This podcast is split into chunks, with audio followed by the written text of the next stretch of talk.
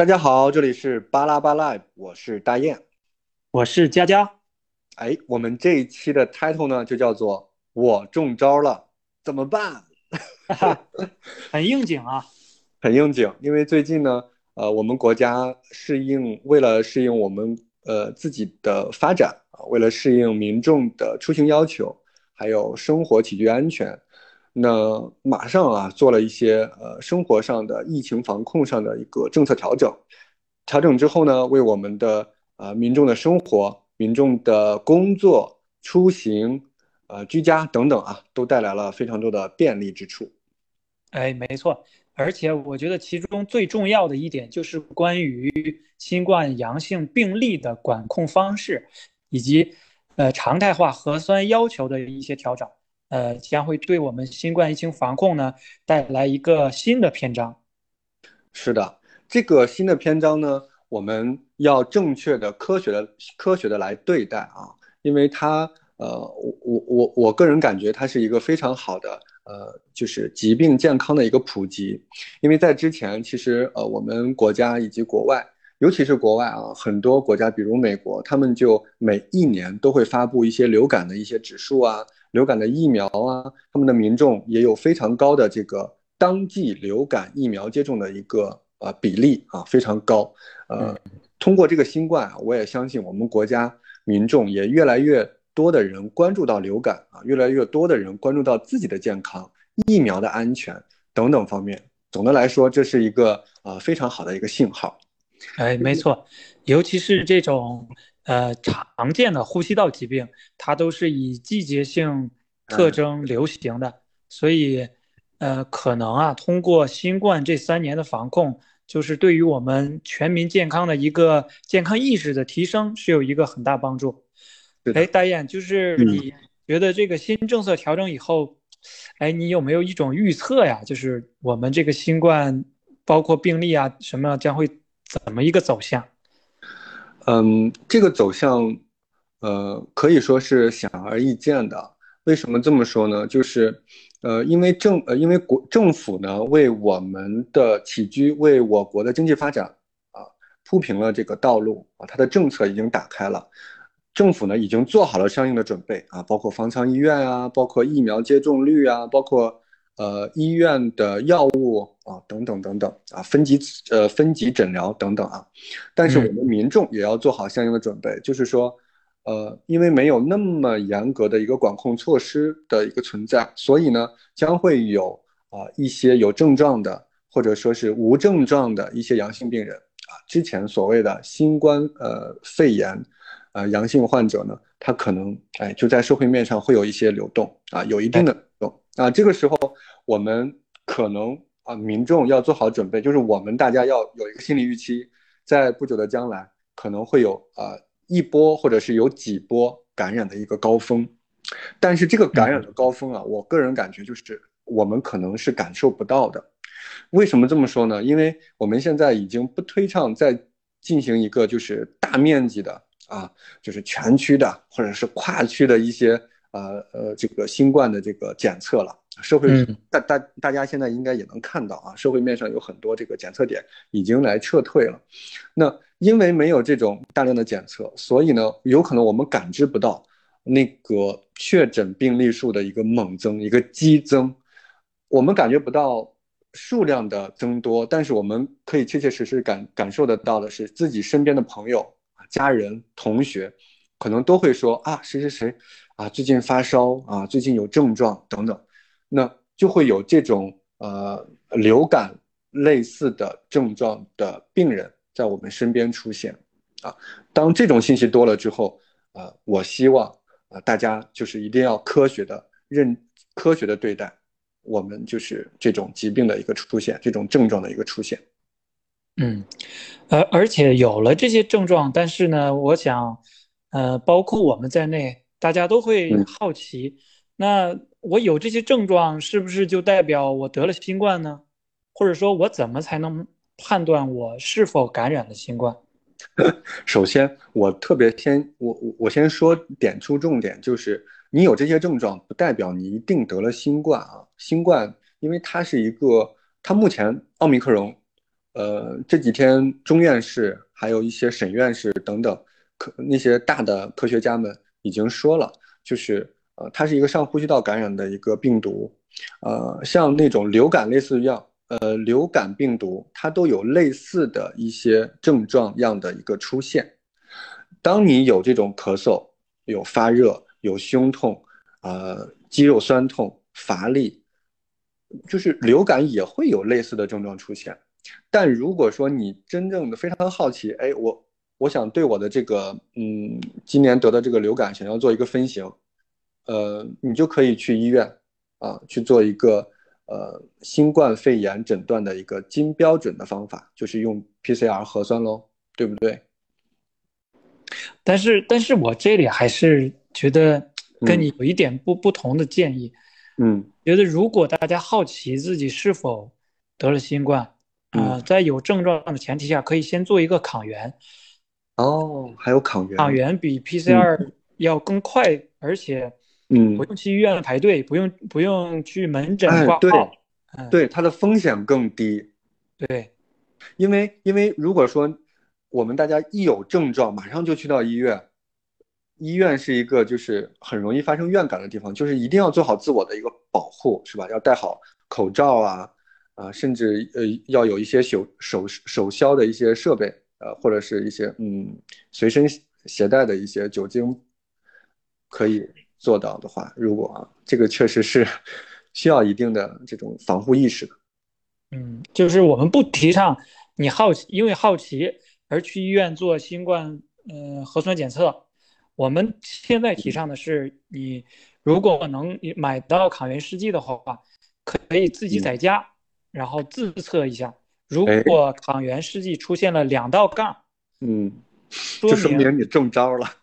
对，就说明是阳性，就是提示抗原是阳性。那佳佳，那我有一个问题，就是说你的抗原跟你的核酸，他们两个，嗯。嗯，哪个更准确？因为我个人觉得就是 PCR，嗯，是金标准嘛，对吧？嗯，对，呃，的确，就像我们为什么一开始新冠初期啊，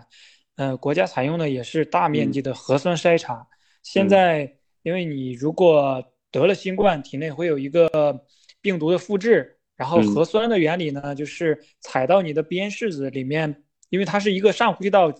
疾病采到鼻咽拭子里面，里面如果有核酸片段，它就会通过荧光定量 PCR 的实时荧光定量 PCR 的方式来测出来你是新冠阳性。但是抗原就不太一样，它是测的是抗体，就是特就是灵敏度会稍微低一点，就是当你只有发展病程到一定阶段以后，你可能才会出现抗体。嗯，那我有个问题，那如果说。呃，抗原跟你的 PCR 结果相悖的时候，那我更应该就是我应该怎么解读这个结果呢？就比如说啊，嗯，比如说，嗯，因为我们都知道 PCR 是金标准，如果 PCR 是阳性，你抗原是阴性，这种我们肯定就怀疑你的抗原的结果，对吧？那如果说你 PCR 是阴性，但是你抗原，哎，我有两道杠，那该怎么办呢？哦，就是我要纠正一下，我刚才说的那个抗原测的是抗体，它是不不是测你的抗体，它是在它是用胶体金法在这个抗原剂盒上包装了抗体，对它包只有你，对对对，只有你体内的病毒载量达到一定水平之后，你才能够通过这个抗体显现出来。就刚继续刚才你的那个问题嘛，就说如果我的抗原是两道杠，但是我的 PCR 是阴性。我觉得是有两种可能的，一个是，呃，由于这个抗原的，呃，不确定性比 PCR 要高，所以我们有理由怀疑，有可能这个抗原两道杠是一个假阳性，这个是有可能的。嗯嗯嗯，还有一种可能就是我采样的时间不一样，比如说我核，因为核酸时间需要比较长，跨度比较长嘛，我核酸有可能是昨天晚上测的。采的样，那时候我的病毒载量还没有上来，那么我抗原隔了一晚上，我第二天早上觉得不舒服，自己做了一个抗原，这时候阳了，哎，有可能就是经过一晚上的病毒复制，你的的确确是从还没有排毒状状况进入到一个排毒状况，所以就能检测出来抗原阳性。所以说，如果按照你的这个呃理论下去的话，如果我们发现抗原是两道杠，但是你之前做的 PCR 核酸是阴性的话，第一就是还是在建议你去再测一个 PCR，是吧？再测一个 PCR，同时首先先再测一个抗原。哦，再测一个抗原，然后再就是，那我需不需要同时再看一下，就是呃，结合自己的症状，然后再结合自己身边的一些人的一些症状。哎，我觉得你说的这个很关键，就是我身边有没有病原体嘛？我身边有没有，或者我自己有没有流行病学史，以及我的新冠十大症状？如果这两样都有的话，我觉得你没有必要测抗测核酸了，就直接抗原就可以明确了。明白，明白你的意思。如果说是，呃，PCR，即便是阴性的一个情况下啊，如果我测了一个抗原是一个阳性，如果目前再加上我身边也有陆陆续续有人发热，比如说我的家人跟我同住的，呃，男女朋友等等啊，出现这种情况了，那我也就没有必要说非得揪着自己说我到底阳了还是阴了，我这个时候就可以进行一个自我隔离，然后自我的症状的一个监测。啊，有症状了，那我就对症的去进行一个治疗，嗯，家里备中药就可以了。对，哎，大雁，我特别好奇，如果你得了新冠，你会怎么办？你是选择居家还是要去就医？说实话啊，我目前真的非常好奇这个新冠的一个情况，为什么呢？就是从国内跟国外同学他们陆陆续续得了新冠之后呢，给我反馈的真的。每个人好像感受都不一样，有些人是味觉的丧失，呃，有些人呢是发热，有些人呢就是完全没有症状。哎，包括前几天那个钟文泽他们拍了一个非常好的新冠记录的一个呃视频，嗯，反馈的好像也多多少少是有有有有呃出入的啊，所以我就我目前来说啊是比较好奇得了新冠会怎么样，因为嗯。我们也看到了啊，包括一些文献上的一个呃呃 meta 分析综述啊，再包括中院士最近几天也一直在发声，就是新冠目前来说，它就是一个上呼吸道感染的一个病毒啊，一个流感病毒啊，我们没有必要对它过分的恐慌。如果哎，现在回到你的这绕了这么大一圈，如果我自己得了一个新冠啊，嗯，呃，我个人感觉，呃，我可能不会去。第一选择去就医，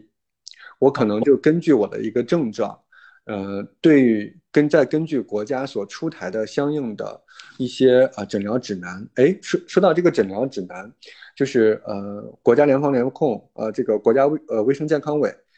呃出台了一个关于印发新冠病毒感染者居家治疗指南的通知啊，在这个通知里面，它就会很明确的告诉你，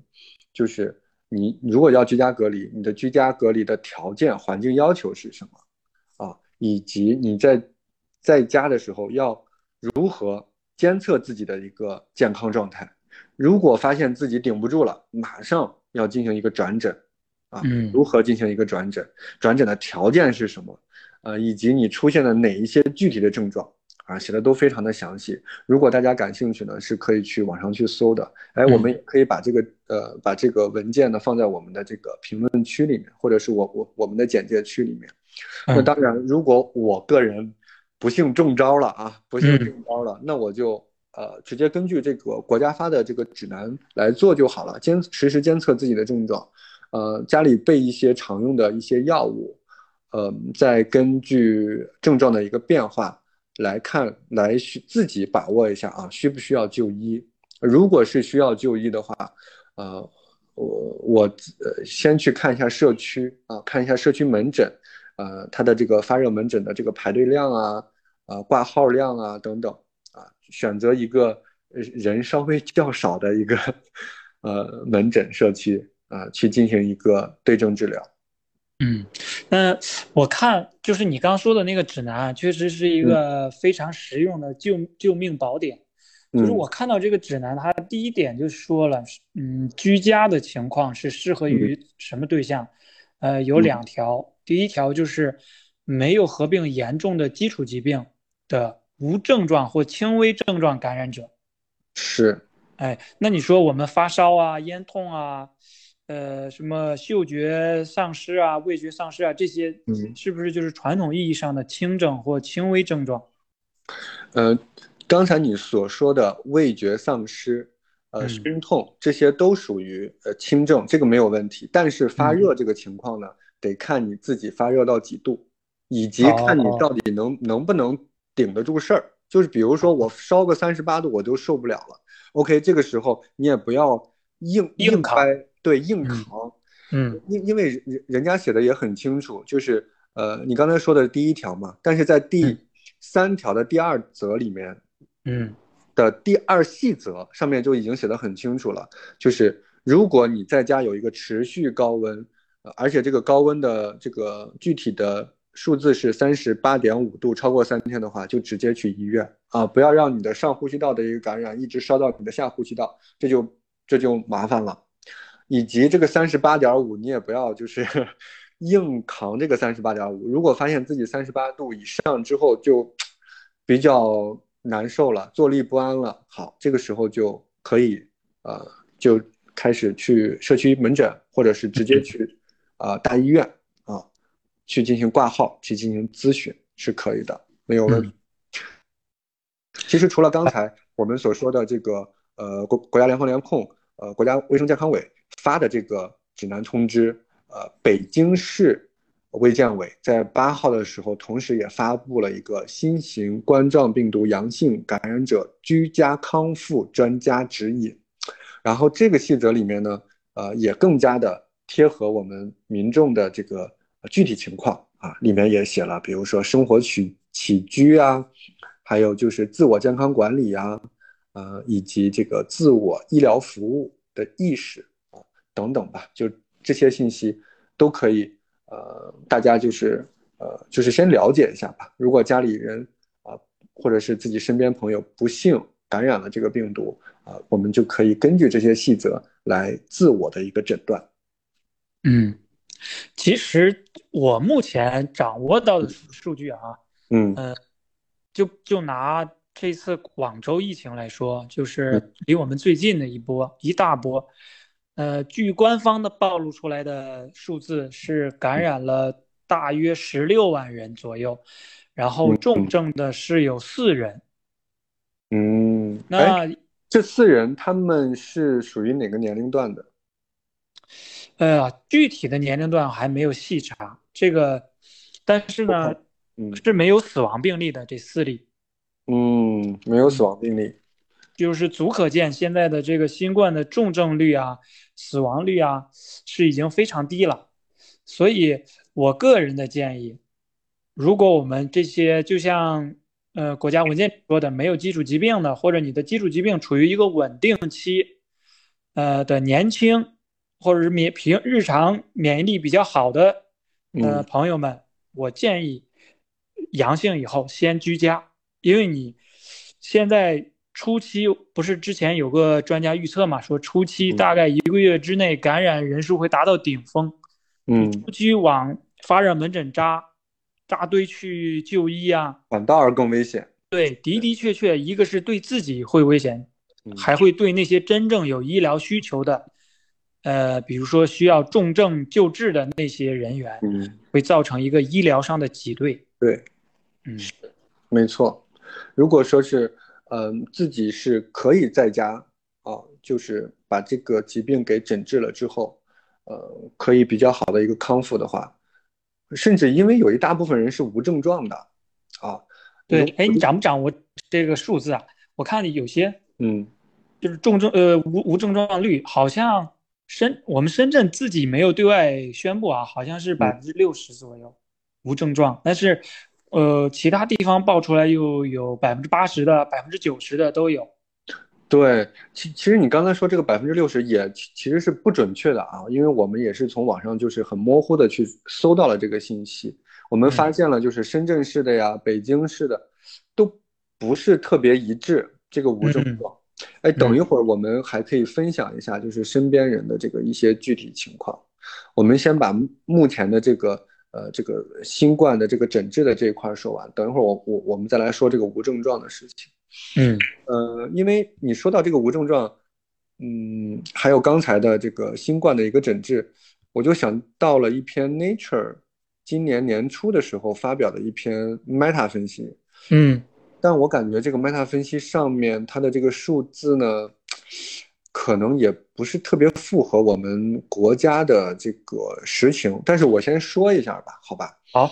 因为这个 Nature 上它就是对呃儿童以及成年人进行了一个系统综述，它综述就是描述了近呃两年多三年以来，呃对于新冠肺炎患者的一个。呃，临床指标的一个梳理啊，最后他发现出现症状的概率是百分之二十五点二四啊，这是他的一个 meta 分析的一个呃二十五点二四，那也就是无症状将近四分之三。对对对，将近四分之三是无症状的。然后在这百分之二十五点二四之内呢，你猜最高的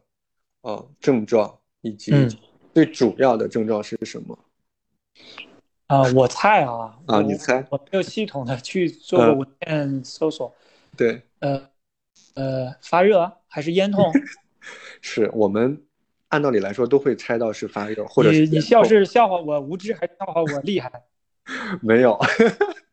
因为我就是呃那个朋友们，我我我跟佳佳是没有对过这个稿的，我们刚才不是没有对过这一点，因为这个症状呢。我们默认啊，大家都会觉得发热、发热、乏力、酸痛，这应该是最最主要的症状吧，对吧？但是他这个 meta 分析结果出来之后，最主要的症状是心情变差、心情易怒、心情紧张和哎，那这个确实啊，我不用得新冠，我我防我作为新冠 防控工作者，我就已经够心情够差了。是。所以，嗯，我再结合目前的近期的一些国内的数据，我发现他这个文章可能也确实也有点偏于这个学术了。他的呃这个心情呃变差的这个症状是百分之十六点五，乏力的症状出现概率是九点六六，以及睡眠导致了混乱啊是八点四二，这个都是神经系统的一个症状。你刚才所说的发热啊。在这里我看一下是多少，非常低，所以我感觉有一点不对，偏移是吧？对，有点偏移。而且而且我我我觉得啊，我不知道，我没有去研究这个文章。一点八七，发热一点八七。哦，我觉得这个 meta 分析里面肯定用了好多国外样本嘛，因为老外对于精神上的一些感知非常敏感，他们是阈值比较低。是，嗯。稍微呃，稍微有点事儿，就是嗯，心情变差、沮丧、与对，没有一个心理疾病就不好意思跟别人打招呼，是吧？你别说他们得新冠的这个病人心情变差，其实我们很多被封在家里的朋友们，包括我们这些工作人员，大家心情也不也不好啊。没错，没错。而且确实，如果是被封在家里面久了，你看之前的一些次生的一些，呃，算是灾灾灾难吧。嗯，之前出现的那些事情，呃，也确实，嗯，对我们民生啊以及舆情，呃，造成了一定的损损伤吧。这篇文章可能对我们国情不太适用，我们可以来聊一聊我们身边人的，呃，这个这个情况。嗯，我先说一说，因为我最近确实一直在非常的关注我老家，我是父母那边的，呃，他们的发热情况，因为我，呃，我母亲是一名医生嘛，你知道哈，嗯，然后呢，他最近接诊了很多，就是他不让他进门，但是呢，他发现自己身边有非常多的发热的一个情况，这是在河南出现的。啊，确实有非常多的发热情况出现，包括我表，我表兄弟啊，我表兄弟他们家里面也有，呃，阳性患者出现啊，并且都发烧了，啊，就是发烧了，就是目前来看，我们身边的这些朋友可能发热的比例比较高一点。是发热比例非常高。那那他们这种转归你大概有多久啊？比如说我检出来到我好，或者整个过程服怎么什么一个情况？这就是我呃呃刚想说的，就是但是呢，它虽然发热，但是基本上是在两天三天啊，基本上就是就退热了啊，就是自己呃你服药也可以，你不服药基本上也就两三天也就退热了。哦，嗯，哎，发热到多少度？啊，对，这个这个也是我刚才想说的，呃，它的温度不高，但是三十八三三十八是有了，但是具体我没有问，因为他们还没有，但是他们完全是在家哦，没有去医院，嗯，呃，在家啊自己服药，嗯，高的时候，呃，他们就该喝水喝水，啊，该吃药吃药，该休息休息，啊。呃，一开始就会出现这种发热的一个情况，两天之后呢，两三天之后呢，就会出现肌肉酸痛的情况。嗯，啊，酸痛的部位不一样啊，有些人是小腿痛，有些人是全身酸痛，就是他们的这个症状，呃，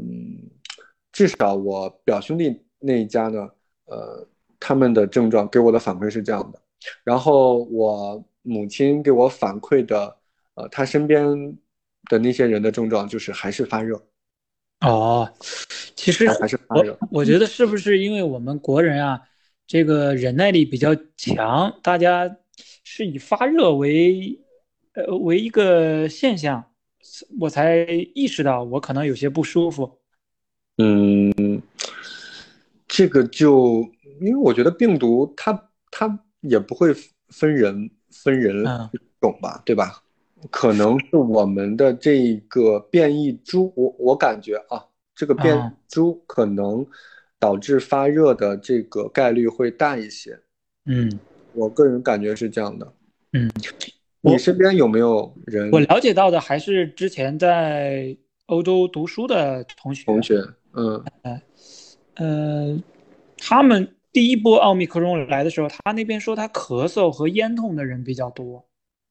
就是他咳嗽是有痰的还是没痰的？好像没有痰，就是他咳嗽是因为觉得嗓子不舒服。嗯，不是说因为我肺里那种有痰在那儿拱着，他是觉得嗓子特别舒服。再一个就是头疼。哦，头疼的这个情况也很。对，他就说头疼的特别厉害，然后就晚上。回去以后就一开始是呃嗓子不舒服，然后回去以后第二天晚上呃睡睡了一觉，然后第二天早上起来就头特别疼，有种头痛欲裂的感觉。然后他呢也是没有没有去门诊，就是在家里吃了一些就是对症的药物，就是有那个比如说有提高免疫力的，嗯，有抗病毒的，嗯，因为他不发热嘛，他也不用吃，呃，他没发热，对，没发热。全程没有发热，呃，然后他说，呃，大量喝水。哦，那那跟我那个同学，呃，对，那他持续了多多长时间？呃，差不多四天到五天吧，就是从有症状到症状消失。哦，也就是说五天之后，呃，症状基本慢慢慢慢的就消失了，他就可以正常生活了。对对对。哎，那他五天之后他去测测核酸了吗？没有测，他们不测核酸，他们都测抗原，就是说没有症状了，OK，那我就正常。呃，抗原那个时候其实抗原大概率应该就阴了。对，那时候没有症状，大概率就没有了。嗯，大概率就没有，这是正常的。这个跟我那个也也是在欧洲那个同学就非也非常像，他也是，但是他出现了味觉失灵的一个症状。哦，对对对，鼻塞，他有鼻塞，但但是不是味觉，他是嗅觉，他是嗅觉失灵。嗯。他是味觉失灵，他那个他就很明显说自己在喝果汁还是喝可乐啊，他就发现哎，怎么没有味道了啊？他味觉就就就就有失灵的一个情况，但是确实也是，呃，他持续了有七天，呃，七天基本上就没有啥事儿了，就该干嘛干嘛。症状持续了七天是吧？对，症状持续了七天。那个味觉失灵，我我具体没有问他，只是说出现这个症状，呃，他有低热的一个情况。以及有咳嗽，呃，肌肉酸痛，呃，头晕乏力这些常见的流感症状都有。嗯嗯，这个是国外的一个这个情况，呃，但所以说我就对比咱国内的，包括河南的，以及包括呃我表兄他们家的一个症状，嗯，我我每天都在问，因为我非常关关注啊，他们到底是怎么回事？为什么发热症状比例这么高？但是我们做的日调查做的研究，包括近就是今年上半年。在不同地区，北京、天津、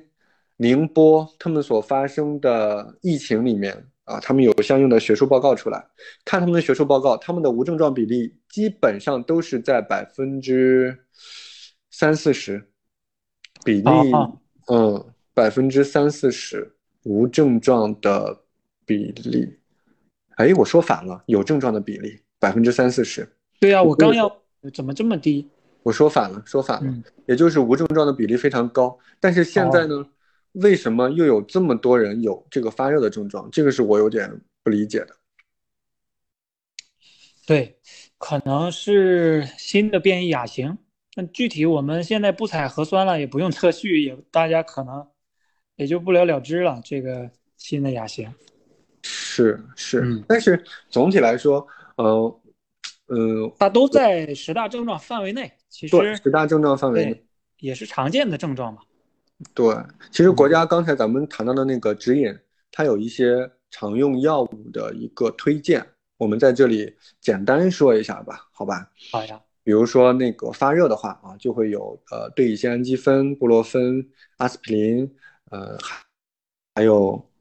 呃，金花清感颗粒、莲花清瘟胶囊或者莲花清瘟颗粒，嗯，呃，宣肺败毒颗粒啊，这些都是一些呃发热症状的，有西药，也有中成药，也有中药，嗯，以及呃，如果你出现了咽干咽痛的话呢，可以吃六神丸、清咽滴丸，还有疏风解毒胶囊等等，嗯，如果出现了咳嗽咳痰的症状呢，你可以吃。啊，乙酰半胱氨基酸等等，如果是干咳没有痰啊，你可以呃吃那个福尔可定，呃右美沙芬等等。如果出现了流鼻涕，你可以就直接就可以上呃氯雷他定、西替利嗪等等。嗯，鼻塞的情况呢，你可以有一些呃滴鼻剂，你可以使用到。如果出现呃，呕吐、恶心的情况，你可以用藿香正气水，我们万能的藿香正气水，哎，这个时候就可以用上了。但是具体的这个用药呢，还是要根据呃临床医生啊的一些建议，看他们给你症状，呃，开出相应的呃哪些药物，呃，你可以跟他们进行一个具体的一个沟通，啊，这个就是呃联防联控他们给出的一个药物清单，嗯嗯。对，我觉得现在应该是出了新政策以后啊，各路专家呀、各大媒体啊，也都在做科普、做宣教。大家如果觉得这个文件晦涩难懂的话，可以去呃多看看这些科普文章，然后看看有哪些适合适用自己的，可以提前储备的，大家就提前行动。是的，我们录这一期呢，其实也就是让大家呃不用惊慌。呃，我们科学对待这个疾病就可以，因为我们只要放开了，绝对会有大量的感染者出现啊，一波接一波的。但是呢，就是它的症状，也就是刚才佳佳说的十大症状范围内，我们就是对症的、科学的对它进行一个诊疗就可以了。呃，在以后的呃每年啊，可能都会有这种流感季，以后大家也要在流感季的时候呢，注意。接种当季的流感疫苗啊，注意一个个人卫生，注意一个个人防护，嗯，这是我们呃想要跟大家来分享和倡导的。嗯，哎哎，我这里再提醒一点，就说大家现在不测核酸了，但是抗原还是一个检测的一个工具，大家有时间还是要看一下抗原检测的视频，然后自学一下，因为抗原大部分都是自测的。是的，就是刚刚刚才佳佳说的，就是抗原啊。如果说看了视频，有有些人可能还是不是特别想在自己的鼻子里面转来转去，可以结合自己的症状啊，结合自己身边人是否也出现了类似的症状，阳性了没有等等等等，就是来综合判断一下嘛，对吧？如果是出现了特别难受的一个呃流感症状、流感样症状，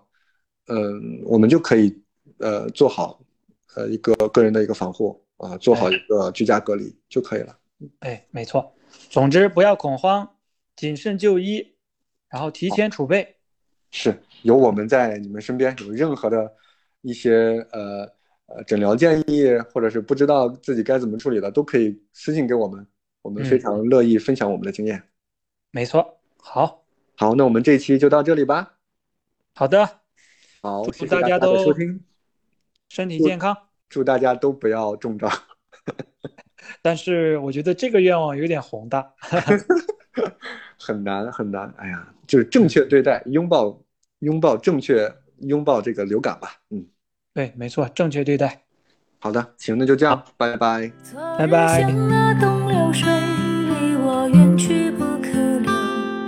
今日乱我心，多烦忧。抽刀断水，水更流；举杯消愁，愁更愁。明朝清风似飘流。由来只有新人笑，有谁听到旧人哭？爱情两个字，好辛苦。是要问一个明白，还是要装作糊涂？知多知少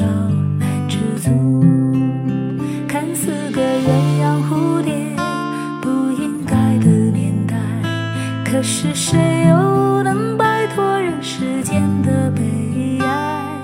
花花世界。